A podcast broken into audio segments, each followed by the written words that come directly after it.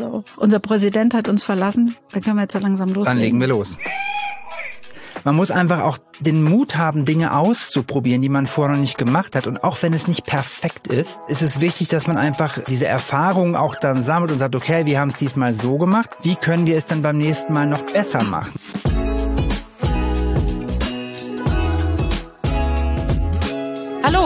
Ich bin Susan Bühler. Ich verantworte im Marketingclub München die Marketingfrauen, bin Inhaberin der Kulturbotschaft und wünsche euch jetzt ganz viel Spaß mit Packmas, dem weiß-blauen Audiomagazin vom Marketingclub München. Ja, herzlich willkommen heute bei Packmas, äh, beim Podcast vom Marketingclub München. Heute zu Gast Dennis Späth. Dennis Späth hat seit ungefähr drei Jahren einen der schönsten Jobs in München, sehr beneidenswert denn er ist Leiter Unternehmenskommunikation, Head of Communication vom Münchner Tierpark Hellerbrunn. Er war schon in einigen anderen spannenden Stationen, zum Beispiel bei der Lufthansa, bei Pro7 Sat1 oder dem Ingolstadt Village. Aber so etwas wie eine wissenschaftlich geführte Umweltbildungs-, Artenschutz- und Naherholungsdestination hatte er vorher noch nicht in seinem Portfolio. Dennis bezeichnet den Tierpark Hellerbrunn, ganz Marketingmensch, als Content- und Storytelling-Plattform, die mit Hunderten von Tierarten, Tausenden von Tieren und normalerweise über zweieinhalb Millionen Besuchern pro Jahr in München und darüber hinaus ihresgleichen sucht. Herzlich willkommen, Dennis. Hallo Susanne, ich freue mich sehr.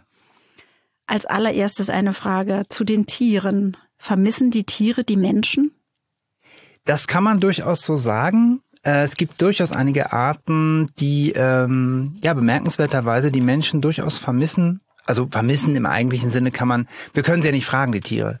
Dennoch, äh, man, man stellt äh, geänderte Verhaltensweisen fest, insbesondere natürlich bei den Menschenaffen, also Gorillas, Schimpansen, Orang-Utans.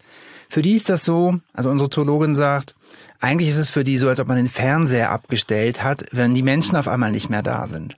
Und auch andere Tierarten. Also ganz, ich finde es immer faszinierend bei den Giraffen, wenn der Tierpark leer ist und eine ganze Zeit keine Besucher da waren, jetzt in der Corona-Pandemie während der Schließung, dann kommen die wirklich ganz nah an die Gehegebegrenzung und gucken dann neugierig, recken ihre langen Hälse und gucken mit ihren schönen Kulleraugen die Besucher an, oh, es gibt ja doch noch zwei Beiner. Und ja, also die meisten Tiere, sag mal, die leben so ihr Leben, ja, die werden auch durch den Tierpark, durch die äh, Pfleger sehr stark beschäftigt und so weiter, dass da Impulse gibt für mhm. die Tiere.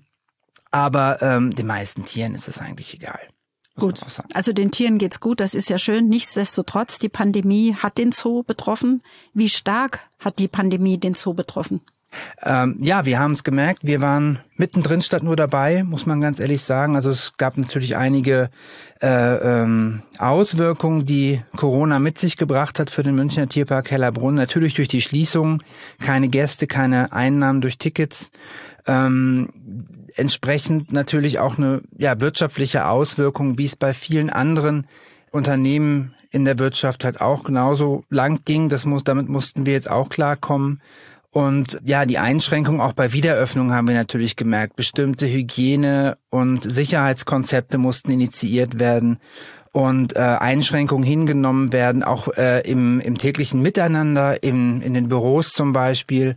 Ähm, ganz klar, also wir waren äh, mitten dabei. Ist ja auch ein deutlicher Mehraufwand, weil ja doch relativ tagesaktuell auch reagiert werden musste. Ja, das ist richtig. Also gerade letztes Jahr war es so, dass wir, das war ja für uns auch komplett neu. Es war ja, wir hatten ja keine Übung in dieser ganzen Situation und wir mussten natürlich auch gucken, welche behördlichen Auflagen kommen jetzt, wo, was müssen wir beachten. Wir müssen natürlich auch insbesondere die Tierpflege, die Tierversorgung aufrechterhalten und das ist äh, natürlich muss man dann reagieren und das ist mhm. uns aber relativ schnell und ganz gut geglückt. Einmal natürlich innerbetrieblich, was den Ablauf im Tierpark anbetrifft, aber dann auch, es wird ja nachgefragt, der Münchner Tierpark Hellerbrunn, den gibt's seit jetzt dieses Jahr 110 Jahren und ist der Münchner liebstes Kind. Eines von den liebsten Kindern, sage ich mal, und das Interesse ist natürlich mhm. riesig, auch während des Lockdowns dann mit, ähm, ja, mit Informationen versorgt zu werden. Und da ist natürlich mein Team und ich sind da gefordert, alles nach außen zu transportieren. Mhm. Im Außen war ja sehr viel Angst Corona, die Pandemie hat bei vielen Menschen sehr große Angst ausgelöst. Was war bei euch die größte Angst? Wovor hattet ihr die größte Angst? Also ich würde mal sagen, Angst ist das falsche Wort. Wir hatten und haben auch immer noch sehr großen Respekt vor dieser äh, ja damals ungewohnten Situation, an die, mit der wir jetzt immer mehr klarkommen oder versuchen klarzukommen. Aber die größte Sorge ist in dieser Pandemie, und das ist, was ich eben schon sagte, dass wir äh, eine uneingeschränkte Versorgung unserer Tiere, unserer tierischen Bewohner und natürlich die Gesundheit und Sicherheit unserer Besucher und Mitarbeiter sicherstellen müssen. Das ist, also das hat die alleroberste Priorität. Und wenn ihr gar keine Besucher habt, bleiben ja nur noch die Tiere, aber das konntet ihr problemlos sicherstellen, die Versorgung. Oder war das auch tricky? Nein, es ist so, äh, doch, die, die Tierversorgung ist absolut sichergestellt. Wir haben also eine sehr findige Futterwirtschaft bei uns, die wirklich täglich dafür sorgt, dass äh, und auch bevorratet entsprechend, dass äh, für alle Tierarten die entsprechenden Nahrungsmittel fest, flüssig, wie auch immer in welcher Form da sind, bevorratet werden und dann auch äh, zubereitet werden, pünktlich morgens, dass äh, kein Tier da unterversorgt ist. Und natürlich auch die medizinische Versorgung mit unseren, mit unseren ähm, Tierärzten, die bei uns unterwegs sind. Also da muss sich nie irgendjemand Gedanken machen von außen oder innen, dass es den Tieren schlecht gehen könnte. Muss sich niemand sorgen. Das Nein. ist sehr schön. Ähm, wie habt ihr auf die Pandemie reagiert? Du hast es eben schon mal skizziert, natürlich die ganzen Vorschriften, die von außen kamen, aber jetzt auch insbesondere in der Kommunikation, im Marketing und auch im Angebot. Habt ihr das angepasst? Habt ihr was neu entwickelt? Habt ihr bestehende Angebote erweitert? Ja, natürlich, klar. Also wir haben natürlich, der, der Tierpark war auf einmal dann zu oder wurde dann mal wieder aufgemacht und geschlossen, war ja doch ein bisschen hin und her. wir mussten uns natürlich ganz schnell oder relativ zeitnah bereits letztes Jahr überlegen, wie bringen wir diese faszinierenden und schönen Inhalte aus Hellerbrunn rüber. Und die Öffentlichkeit und äh, in München, die Münchnerinnen und Münchner, die haben natürlich auch ein sehr starkes Interesse, darüber informiert zu werden, was geht im Tierpark vor sich, wie geht's den Tieren, etc. etc. Und ähm, ja, das ist äh, eine, eine große Aufgabe gewesen. Ich meine, wir haben 40 Hektar, 40 Hektar großes Areal Hunderte von Tieren, Tausende von Tierindividuen, 200 Mitarbeiter ungefähr und wie du auch schon sagtest, zweieinhalb Millionen Besucher normalerweise, wenn die Welt normal tickt. Und äh, gut ist oder was uns geholfen hat, wir hatten ja schon eine gewisse Infrastruktur bei uns, die wir dann noch weiter ausgebaut haben. Also das betrifft natürlich aller in allererster Linie unsere Website. Mhm. Da war es wichtig, dass wir so proaktiv wie möglich die Besucherinnen und Besucher informieren, egal jetzt mal ob geschlossen oder geöffnet, was hat sich verändert, was müsst ihr beachten, wann machen wir wieder auf, wann schließen wir wieder, wie ist das mit den Tickets, äh, was machen wir mit den Jahreskarteninhaber etc. etc. Kommt oder kommt nicht, bleibt genau. zu Hause. Und das ist das war insbesondere letztes Jahr zum ersten Lockdown war das äh, war das ein spannendes Thema, muss ich sagen, was wir dann aber doch äh, ganz gut hinbekommen haben und mittlerweile durch die unterschiedlichen Lockdowns und Schließungen und Wiedereröffnungen haben, sind wir da ganz gut im Training. Also diese äh, FAQ-Seite, diese Fragen und Antworten, die können wir wirklich auf Knopfdruck mittlerweile so nach den verschiedenen Szenarien einstellen. Und so wie wir jetzt neue ähm, behördliche Anweisungen bekommen, macht zu, macht auf, Inzidenz wird hier, dann können wir das relativ schnell machen. Also einfach halt über die Website, über Social-Media-Kanäle dann nach außen bringen. Ihr seid da inzwischen eingekruft. Jetzt ist ja nicht die vordringliche Aufgabe und die vordringliche Freude von einem Marketing- und Kommunikationsmenschen wie dir über Inzidenzzahlen und Schließungen zu berichten. Richtig. Und ihr habt ja auch wahnsinnig viel Content, wunderbare Dinge, Steilvorlage. Mancher Marketingmensch hätte das gerne so automatisch. Was habt ihr denn da an Content jetzt ausgespielt in der Zeit? Zum Beispiel, ich weiß, ihr habt auch einen Podcast gemacht, da kommen wir gleich dazu. Aber darüber hinaus, erzähl doch mal ein Beispiel oder äh, ja, was ihr gemacht habt und auf welcher Plattform das vielleicht besonders gut angekommen ist. Also man muss immer unterscheiden, mache ich was visuell oder mache ich es über das Ohr des Menschen? Wie, wie komme ich dahin? Und äh, klar, wir haben eine relativ gut ausgebaute Website. Wir haben natürlich auch äh, die Social-Media-Plattformen bespielt, also Facebook, Instagram, Twitter und YouTube. Und äh, ja, klar, dann Podcast war unser neues Baby und interessanterweise haben wir das natürlich gar nicht zu Corona aus der Taufe gehoben, sondern schon fast ein Jahr in der Vorbereitung vorher. Es konnte uns im Prinzip in dem Sinne Glück im Unglück nichts Besseres passieren, als dieses Podcast-Baby Jetzt bist du mir ein bisschen entwichen, weil Ja. ich wollte ja ein schönes Beispiel von Content, was eben nicht über Content, was sondern vielleicht über YouTube oder Facebook ausgespielt wurde, irgendein besonderes Highlight, ein Baby im Zoo oder was auch immer da Tolles vorgefallen ist. Na klar, über das Thema Video lässt sich natürlich einiges transportieren. Wir haben angefangen letztes Jahr, gleich im April, äh, auch da sehr schönes Wetter war, mit äh, Facebook Live-Videos. Da haben wir so Live-Führungen gemacht im Tierpark mit unseren Zoo-Guides, die dann, ähm, ja, ich habe die dann mitgenommen mit einem äh, Golfkart, mit dem ich durch den Tierpark gefahren bin und Cool. habe dann quasi, das war noch sehr hemdsärmlich gemacht, äh, habe die dann äh, begleitet mit dem mit dem Handy und die haben dann vor verschiedenen unterschiedlichen Anlagen berichtet und es waren echt einige hundert Follower, die dann wirklich live dabei waren, äh, wie wir ähm, ja aus dem aus dem geschlossenen Tierpark berichtet haben. Aber das spricht ja sehr für euch, dass da kurze Entscheidungswege sind, dass da schnell was Ja. beschlossen wird und auch umgesetzt wird. Ja, das müssen wir. Weil Großartig. letzten Endes äh, ist das, man muss einfach auch den Mut haben, Dinge auszuprobieren, die man vorher noch nicht gemacht Mhm. hat. Und auch wenn es nicht perfekt ist, ähm, ist es wichtig, dass man einfach äh, ähm, diese Erfahrungen auch dann sammelt und sagt, okay, wir haben es diesmal so gemacht. Wie können wir es Mhm. dann beim nächsten Mal noch besser machen? Und gerade was Videos anbetrifft, haben wir das Ganze dann so ein bisschen professionalisiert und dann beim nächsten Lockdown wirklich professionelle edukative Videos aus den verschiedenen Geozonen gedreht mit einem professionellen Videographer, mit Einblendungen, mit Sponsoren, Integration etc. etc. So hat man dann die Chance, auch noch viel zu lernen in dieser schrecklichen Pandemie. Absolut. Aber nun zum Podcast, den du schon erwähnt hast. Wann kam die Idee? Du sagtest ja schon, das ist nicht Corona geschuldet. Das lag schon in der Schublade, wenn ich es richtig verstanden Ja. habe. Und wie schnell konntet ihr das dann auch realisieren? Wir sind ja mit der ersten ähm, Podcast-Folge rausgekommen letztes Jahr.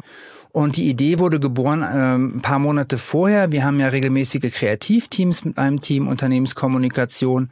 Und das Thema Podcast war schon einige Male ähm, Thema bei uns. Wir haben gesagt, wir müssen das mal machen. Und wenn wir das entsprechend ansetzen, dann müssen wir das auch so machen, dass wir das äh, professionell begleiten lassen durch Redakteure, die das schon öfter gemacht haben. Also wir müssen uns so ein bisschen selber mit unseren Stimmen zurücknehmen, sondern wir bauen da jemanden auf, der regelmäßig ähm, diesen Podcast auch aufnimmt, produziert und wir würden ihn dann entsprechend publizieren. Und, und das Tolle bei dem ganzen Projekt war, wir waren in der ganzen Zoowelt, deutschsprachigen Zoowelt, die Ersten. Wir waren Pioniere, wir waren Vorreiter. Der erste Podcast äh, hieß dann wirklich äh, Mir Santier, der Zoo-Podcast aus Hellerbrunn und ging im Januar letztes Jahr zum Thema ähm, äh, Elefantenschwangerschaft bei Temi on Air und äh, hatte auch wahnsinns tolle Abrufe. Also es hat sich super gut entwickelt gleich und das ist natürlich ja im Lichte dessen, was dann zwei Monate später auf einmal los war, war das super. Wir hatten halt äh, das so auch geplant und auch budgetiert, dass wir alle zwei Wochen mit einer frischen Folge rausgegangen sind. Sensationell. Also man lernt, dass Schwangerschaft nicht nur bei Influencerinnen spannend sind, sondern auch bei Elefantinnen.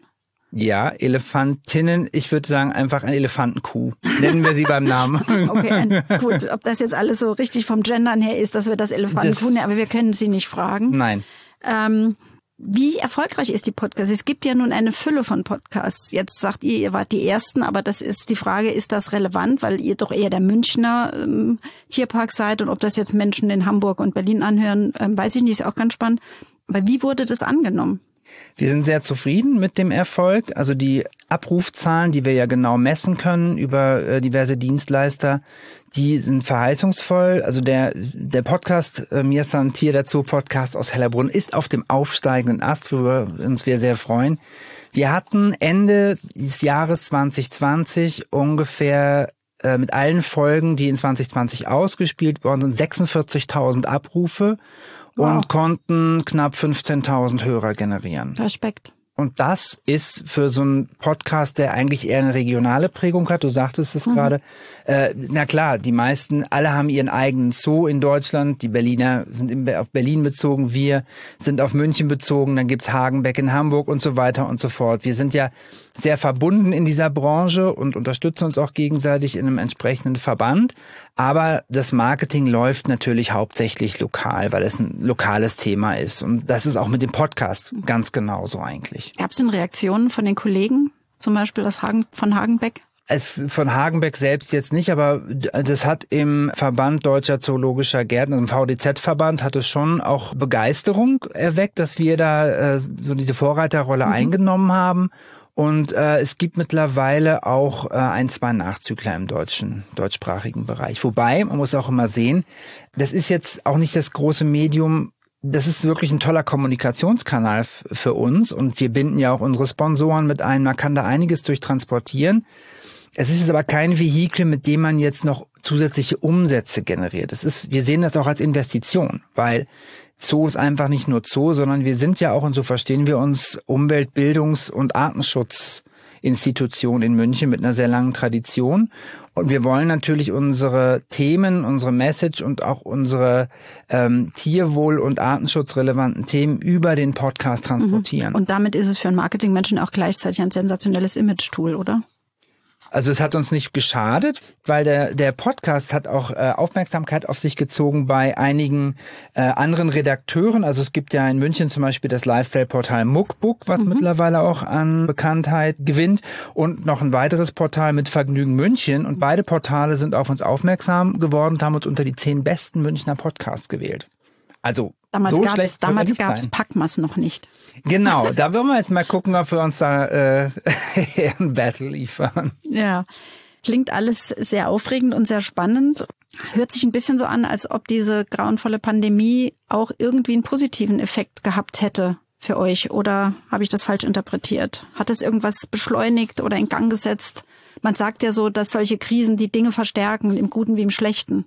Das ist richtig. Also wir haben durchaus auch, also ich würde die Impulse, die Corona ins Unternehmen Tierpark gegeben hat, auch ja, teilweise auch vielleicht sogar als positiv oder oder fortschrittsfördernd, sage ich mal, bezeichnen. Ja, es gibt so, man ist ja in einer vollkommen neuen Situation, die man meistern muss. Und das äh, stößt auch so ein bisschen Impulse an für, ich sag's mal so, digitale Neubau- und Renovierungsarbeiten, mhm. würde ich sagen. Ähm, der Tierpark, so ein traditionelles Unternehmen unter dem Dach der Stadt München, das ist jetzt nicht der, der digitalste Vorreiter eigentlich, aber wir waren halt auch in gewissem Maße gezwungen, uns darauf einzustellen. Und ich fand das sehr schön, die Impulse, die dann kamen. Eben eins in der Kommunikation, der Podcast, mhm. ähm, auch die ganze äh, Kultur, was Homeoffice anbetrifft. Mhm. Das war früher bei uns ein Fremdwort, möchte ich fast behaupten. Jetzt ist das mittlerweile eine Selbstverständlichkeit. Auch die Nutzung von Videokonferenzen mhm. ist das Normalste auf der Welt. Das hat man früher überhaupt gar nicht gekannt. Und äh, ja, auch unser unser Ticketshop, den wir jetzt in, in aller Kürze der Zeit aus den äh, aus der Taufe gehoben haben, ähm, der wäre sonst auch nicht so schnell rausgekommen. Also wir mussten uns sehr sehr schnell bewegen und das hat Dinge freigesetzt, die äh, sonst wesentlich äh, länger gedauert hätten. Ja, und das Schöne ist ja, wenn sowas sich dann etabliert hat, was vielleicht früher nicht denkbar gewesen wäre, es bleibt. Das wird man nicht wieder zurückspulen, da wird man nicht wieder dahinter zurück wollen, weil alle eigentlich nur davon profitieren und vielleicht auch ein bisschen der Mut, eine Entscheidung zu treffen, dann den Menschen abgenommen wurde, weil man musste es einfach so machen. Richtig. Und das ist sozusagen auch das, was eigentlich gelernt wurde und was hängen geblieben ist, ähm, was auch so ein bisschen die Unternehmenskultur geändert hat. Das war nicht immer ganz einfach und da waren wir auch nicht perfekt, will ich mal sagen. Aber wir haben zumindestens, ich würde das mal gern mit den drei Begriffen Entscheidungsfreude, Transparenz und Mut umschreiben. Das ist genau das, was es braucht. Egal, was es jetzt für ein Unternehmen ist, aber auch für so ein alteingesessenes Unternehmen wie der Tierpark. Wir haben das große Glück, dass wir unter dem Dach der Stadt München, die ja unsere, unsere Hauptanteilseignerin ist, dankbarerweise recht gut dastehen. Ja, also wir sind jetzt nicht ähm, so ganz stark gefährdet. Also die haben ja auch, es ging ja auch durch die Presse, die haben uns geholfen in allergrößter Not und äh, wir haben gute, mhm. gute Hoffnung, dass sie es auch weiterhin tun werden, weil die Münchner lieben ihren Zoo. Und das weiß auch die Stadt und äh, die stehen uns da zur Seite. Und das ist, sage ich mal, insgesamt eine Situation, die sehr, sehr beruhigend ist. Es ist ja nicht nur so, dass der Zoo die, die Stadt braucht, die Stadt braucht auch den Zoo.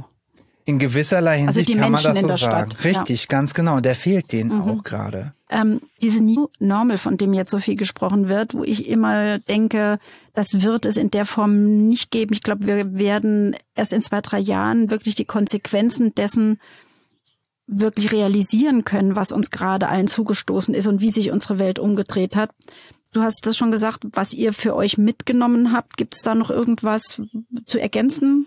Naja, dass diese drei Begriffe Entscheidungsfreude und Transparenz und Mut, die münden ja eigentlich äh, darin oder lassen sich gut damit verbinden, dass man einfach in so einer Situation, die man vorher vielleicht nicht genauso einschätzen konnte, die man nicht genau bewerten kann, dass man dann einfach versucht, äh, erfinderisch zu bleiben, innovativ zu bleiben und dann auch äh, versucht, diese argumentative Deckung für ähm, inhaltliche und äh, strukturelle Veränderungsprozesse zu suchen. Weil wir hätten manche Sachen, was ich vorhin sagte, nicht so schnell umsetzen können, wenn die Notwendigkeit von außen nicht wäre. Und einfach sagen, so, Jetzt sind wir aber da und jetzt müssen wir es machen. Und dann müssen, dann, dann, dann werden auch manche, vielleicht die vorher gebremst haben, dazu gezwungen, umzudenken. Das ging mir ganz mhm. genauso, ja, weil man, man macht so seinen Trott und es ist ja alles ganz bequem. Aber nein, man muss dann einfach umdenken. Und das sind manchmal auch äh, Dinge, die, äh, die einem aus der Komfortzone locken, aber die man dann im Rückblick eigentlich als Gewinn auch bewerten soll. Aber dann kommst du ja wahrscheinlich auch auf, irgendwie auf ein höheres Level, was Mut, Entdeckerfreude, Entscheidungsfreude anbetrifft. Weil wenn man das einmal wirklich erlebt hat, was dann Positives an Outcome resultiert aus so einer Situation, dann sagt man vielleicht bei einer nächsten Situation bitte keine Pandemie, das kann ja irgendwas anderes sein. Ja. Hey, Letztes Mal hat das auch super funktioniert. Wir improvisieren, wir machen mal, wir fahren mit dem Golfkart durch den Zoo und, und filmen, was man ja unter Perfektionismus-Aspekten nicht getan hätte. Aber Perfektionismus ist ja immer so ein bisschen kalt. Es bremst ja. auch. Mhm. Wenn man, wenn man zu stark perfektionistisch ist, bremst es einen aus und lässt einen mutlos werden. Und das Doing, wie es so schön heißt, das gibt einem dann auch manchmal, auch wenn man mal sich damit auf den Hintern setzt und es mal nicht klappt, äh, dann steht man wieder auf und macht es dann nochmal. Und das ist, denke ich mal, eine ganz gute Sache. Wir haben ja auch äh, dann mit vielen externen Partnern auch vieles machen können. Und das, äh, das befruchtet sich ja dann auch. Die Frage noch zu den Sponsoren, die haben weiter zu euch gehalten? Ja, und denen sind wir da auch sehr dankbar. Ähm, die haben äh, jeder, jede einzelne Company, die uns äh, unterstützt und auch schon seit Jahren unterstützt, die haben den Wert des Tierparks und auch die ja diese diese ähm, diese Wichtigkeit von Umweltschutz und Artenschutz natürlich äh, verstanden und, wissen ja okay klar es ist ein Sponsoring ist auch immer ein Invest aber wir geben jetzt auch äh, ganz gut was zurück. Also wir mhm. versuchen natürlich auch die Kommunikationsleistung, die wir unseren Sponsoren anbieten, äh, nach außen zu tragen. Mhm. Ja, und das äh, haben wir auch durch diese neuen, sage ich mal, ähm, medialen Kanäle, die wir jetzt noch weiter ausgebaut haben, auch dann als ähm, Vehikel genutzt. Ja, also dass wir Sponsoren in diese Spots einbinden, in die in die Podcasts und so weiter. Also das funktioniert recht gut. Das spricht natürlich sehr für eure Sponsoren, dass die die entsprechende Haltung haben, in schweren Zeiten äh, nicht von ihren Partnern zu lassen. Absolut. Aber es spricht natürlich auch sehr für den Zoo, dass das so unterstützenswert ist, dass man auch in schwierigen Zeiten dabei bleibt und euch nicht ziehen lässt. Das freut mich sehr zu hören. Hast du noch, wir kommen schon zum Ende, das ist ein bisschen schade. Ähm, irgendeinen motivierenden Impuls an die lieben Marketing-Club-Mitglieder, die das dann irgendwann hören, die, die Herren und Damen draußen an den Bildschirmen und Geräten, an den Geräten, Bildschirme haben wir keine, Gibt es irgendwas, was du da noch mitgeben wolltest, würdest? Ja, es ist, glaube ich, ratsam, diese Corona-Pandemie nicht nur als riesengroße Krise zu verstehen, sondern eben auch als Chance, Veränderungen anzustoßen und auch mal selbst an seine Grenzen zu gehen, um zu gucken, okay, wenn das jetzt so nicht mehr geht, dann muss ich andere Wege gehen. Das ist ja nicht nur, was wir versucht haben zu machen, sondern das sieht man auch in vielen anderen Branchen, in der Unterhaltungs- und Eventbranche, in der Gastronomie. Und ähm, man merkt irgendwie, das stößt äh, Innovationen an, an die man vorher nicht gedacht hat. Ja, und da war man halt in seinem äh, äh in seinem kleinen Schutzräumchen, hat sie nicht rausgewagt und braucht es auch nicht. Und jetzt ist das leider ganz anders, beziehungsweise stößt es jetzt Dinge an, ähm, die ähm, die so vorher nicht gelebt worden sind. Und hast du über die Marketing-Club-Mitglieder hinaus vielleicht noch einen kleinen Impuls für die Politik? Ja, da gibt's wahrscheinlich viele. Das ist ja auch gerade ein ganz heißes Thema. Äh, man muss ganz ehrlich sagen, äh, gerade auf Bundesebene, ja, man muss da ein bisschen differenzieren. Wir arbeiten ja sehr gut und sehr eng mit der Stadt München zusammen, die unsere Hauptanteilseignerin ist. Auch äh, mit dem Freistaat haben wir gute Kontakte. Aber Bundes, auf der Bundesebene muss man ganz einfach mal sagen, dass sich ähm, eben die Dinge, die ich erwähnt habe, Entscheidungsfreude, Transparenz und Mut, das ließ sich dort sehr, sehr vermissen. Und da ist noch ganz viel Luft nach oben. Und äh, das würde halt den der Bevölkerung und auch den Unternehmen wesentlich mehr Sicherheit äh, bieten, wenn wenn man da äh, ein bisschen mehr drauf achten würde. Ja, dann hoffen wir, dass Berlin das jetzt gehört hat. Wenn der Podcast in Berlin gehört wird. Mit Sicherheit. Lieber Dennis Späth, ich danke dir von Herzen, dass du dir die Zeit genommen hast, hier zu uns ins Studio zu kommen, zu Packmas, dem Podcast vom Marketing Club München. Und ich wünsche dir und dem Zoo und allen Tieren alles, alles Gute für die Zukunft. Seid gut versorgt und bleibt gesund. Dankeschön, ich bedanke mich ganz herzlich, dass ich die Gelegenheit dazu hatte.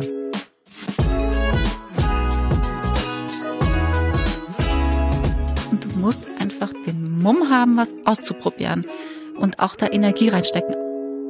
Eine Produktion der Klangstelle.